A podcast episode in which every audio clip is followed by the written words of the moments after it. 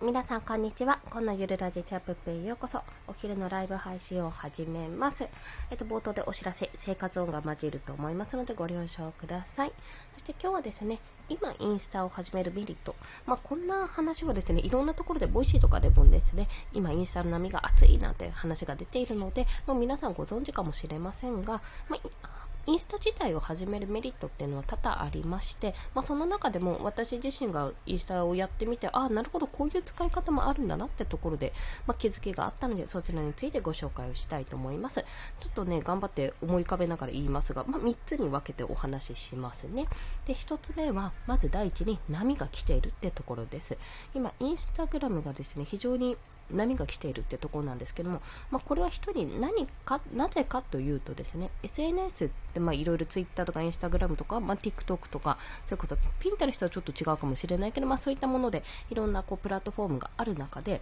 あの海外勢で一番強いのは今 TikTok なんですよ。ショートムービー海が今熱いわけですね。でなので、いろんなところでピンタレストとか、それこそインスタグラムとかでも、そのショートムービー、リール動画だったり、あの、アイデアピンかな、ピンタレストだと、そういったものを入れて、まあ、そのショートムービー化、要は TikTok に対抗しようっていうところが、そんなような動きが出ているわけなんですよ。で、そんな中で、インスタグラムがそのリール動画っていうのを使うと、あの、ショートムービーですね、それを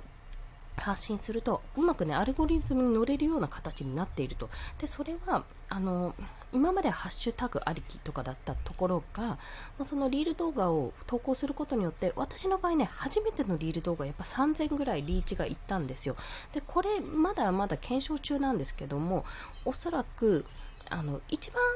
最初に出したものとかはね、結構伸びやすい傾向にあるんじゃないかなっていうふうに思ってます。あとはね、連続投稿だとちょっとインプレッションが下がるんじゃないかっていう見方も私の中ではちょっとありまして、まあ、いろんな人のあのコミュニティ内でインスタこういうふうにやってますみたいなことを聞いて、今こんなこんな結果でしたみたいなのね、情報を得られたりしながら、得たりしながら、ちょっと私の中で検証してるので、まあ、一概にこうだってことを確約してるわけじゃないんですけども、まあ、でもリールを使うと基本的に伸びやすい、まあ、目にとどまりやすいっていう形になります。ま、それは、でも自分のコンテンツありきなので、インスタグラムの自分のホームページですね、通常投稿が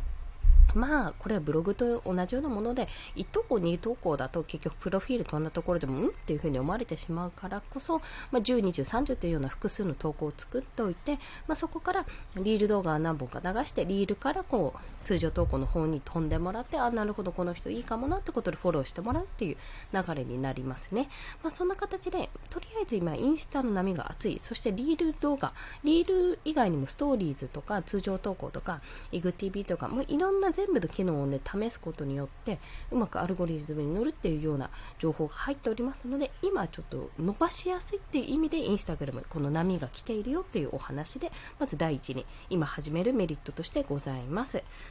あ、森井さん、はじめまして。よろしくお願いします。ありがとうございます。今、インスタについてちょっとお話をしております、本日は。で、あの、一つ目の理由は、まあ、波が来ている。今が始めやすいっていう、そうですね、伸ばしやすいっていうところで今お話をしております。それが一つ目で、あと二つ話そうと思ってたんですけど、なんだっけな、まあ、いっか。とりあえず、ごめんなさい、二つで終わっちゃうかもしれないんですが、で、二つ目としては、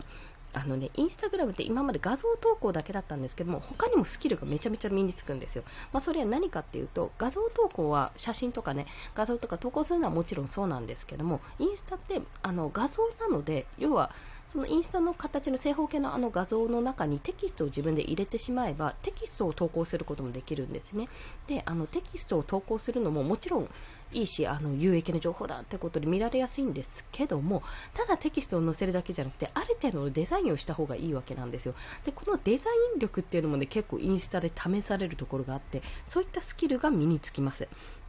ね、私は非常にそれを感じていて、やっぱ見やすい人は見やすいなとも思うし、美しいなとか、これ見てみたいなと思うようにね、トップページに行った時にパッと分かりやすくなっておりますので、そこの意味でも、インスタ、あの、やりやすいデザインスキルが身につくってところ。そして、あの、他のスキルといったら、えーと、リール動画を作るときに動画編集ってまではいかないんですけどもそれ動画を作るわけですよで自分が例えばそのリール動画をね、あの、顔出しでやるっていうんであれば、まあ、それはそれで一つの自分のパフォーマンススキルがこう身につくわけなんですけども、それ以外にこう文字を、テキストを入れることもできるわけですね。それを、その秒数とか音楽に合わせてつけることができるんですよ。まあ、このタイミングで、このタイミングで、このタイミングでつけたり消したりすることができるんですね。まあ、そういったこともあって、まあ、ちょっとなんか、あの一般的な動画編集とは全然あのそこまでいかないんですけどもそのリール動画の編集スキルっていうのかな。そういったものも身につけることができます。でこれはですね私自身動画編集っていうのをほとんどやったことがなかったので結構あこういう風なやり方なんだなってことで結構新鮮でした。でそれはねスマホ1台でできます。スマホ1台で作れるのでやっぱりやってみるに越したことはないかなとで、おそらくね、私ちょっと TikTok やったことないんですけど、見る点なのでやったことないんですが、おそらく TikTok もね、そういう感じでスマホだけで作れるはずなんですよ。なので、まあ、リールを作れたら、マイクが外れました。変な話。TikTok も作れる。あむしろ TikTok から、あの、えインスタのリールに流してる人もいるみたいなので、そういう形でできるってことですね。ただ、あの、こで見たんだっけな？なんかね、私、どっか SNS だと思うんですけども、あの、TikTok で、えー、動画を作ってしまうと、ショートムービーを作ると、まあ、なんか TikTok なんかがついちゃうらしいんですよ。で、それをそのままリールに上げちゃうと、なんかね、すごいインプレッションが下がるとか、なんとか噂、噂だったけど多分本当だと思うんですけど、そういったこともあるようなので、その辺をちょっとお気をつけた方がいいっていうようなことはありますね。はい。で、まあ、それが2つ目かな。あらゆるスキルが身につくっていうのがインスタの中であるっていうのが2つ目。1つ目が波に乗れて今伸ばしやすい。2つ目は、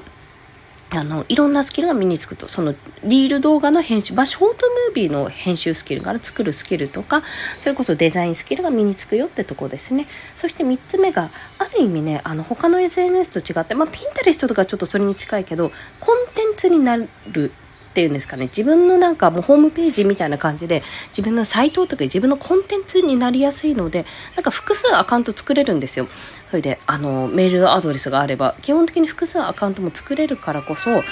いろんなものを試してみて、このアカウントを作ってみよう、このアカウントを作ってみようって試してみて、伸びなかったやつは、まあ、決してね、伸びたやつをどんどん伸ばしていくって形をやるのも全然ありなんじゃないかなっていうことを感じたんですよ。面白そうだなって。自分である程度のデザインの技術、まあ、こんな風にやっていこうって技術があって、まあ、リール動画もなんとなく想像できて、で、あとはどういうものを紹介していくのかって、まあ、商品ですよね。そういったものを決めてやっていくことによって、すごいね、いろんな可能性が見出せるなと思ったんですよ。なので、これ、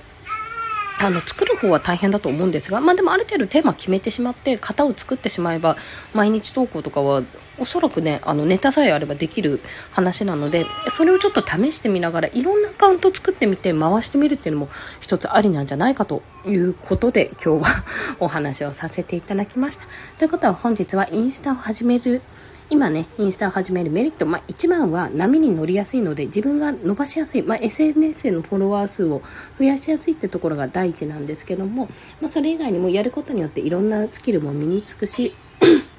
自分のね、あの、どれが伸びるのかなってことをね、いろいろ試しやすい時期ではあるかと思うので、一回ちょっと型を作ってみて、そこから投稿すれば非常に楽なはずなんです。私の場合ちょっとその型ができてないので、あれなんですけども、でも投稿自体はそんなにね、